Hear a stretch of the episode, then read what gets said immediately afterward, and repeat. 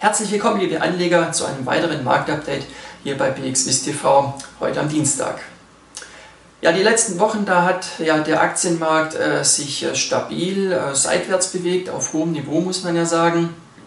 Äh, und aber bereits in der letzten Handelswoche haben wir dann nach der US-Notenbank-Sitzung doch einige Abgaben gesehen. Und in diese Handelswoche nun, da sind wir sehr, sehr schwach gestartet.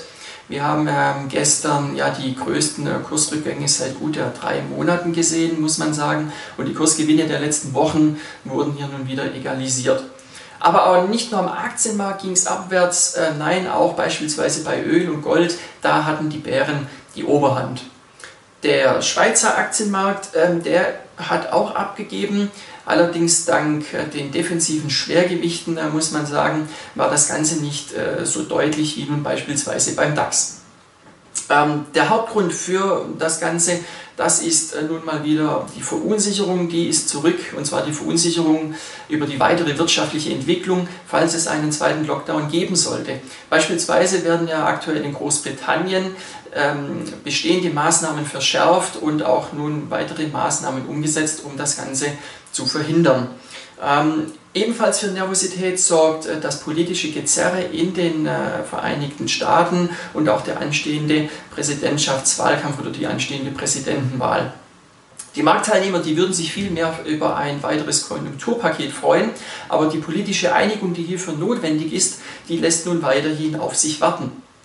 Und auch äh, die Nachrichten, die nun im Bankensektor dazu kamen, die sorgen natürlich auch für lange Gesichter. Hier ist es so, dass es ein Datenleck gab beim US-Finanzministerium und ähm, hier gibt es eben die Vorwürfe der Geldwäsche und das hat einige Kurse von einigen Instituten deutlich unter Druck gebracht und auch den ganzen Sektor nun nach unten gezogen. Und der Marktteilnehmer befürchten nun eben, dass dies auch zukünftig äh, weitere Regulierung für diese Branche bedeuten wird.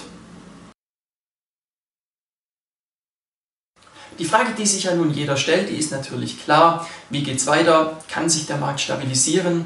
Und Marktteilnehmer sagen ganz klar, das hängt von der Entwicklung der angesprochenen Punkte ab, hauptsächlich natürlich auch davon, wie es bei einem zweiten Lockdown mit staatlicher Unterstützung oder auch mit Notenbankunterstützung aussieht. Im weiteren Wochenverlauf gibt es aber auch noch ein paar Termine, die Impulse setzen könnten. Heute Nachmittag beispielsweise spricht Jerome Paul vor dem Bankenausschuss des US-Kongresses und gibt eine Einschätzung zu Inflation und Konjunkturentwicklung ab. Und heute Abend, da sehen wir dann noch äh, die Zahlen zum Ölmarkt, nämlich in Form der Lagerbestände. Am Donnerstagvormittag wird es dann in Deutschland interessant, wenn der IFO-Index gemeldet wird. Prognosen gehen aktuell von einem weiteren Anstieg aus und am Donnerstagnachmittag werden sich dann wie gewohnt alle Augen auf die USA richten, wenn dort eben der Arbeitsmarkt äh, ja, Bericht veröffentlicht wird und zwar zu den Erstanträgen und zu den Folgeanträgen für Arbeitslosenunterstützung. Ähm, Marktteilnehmer sind sehr gespannt darauf, ob es hier nun eben einen erhofften weiteren Rückgang gibt, der die ganze Lage dort auch etwas weiterhin entspannen könnte. Das war's für den Moment vom BXWIS TV Marktupdate. Schalten Sie beim nächsten Mal ein und machen Sie es gut.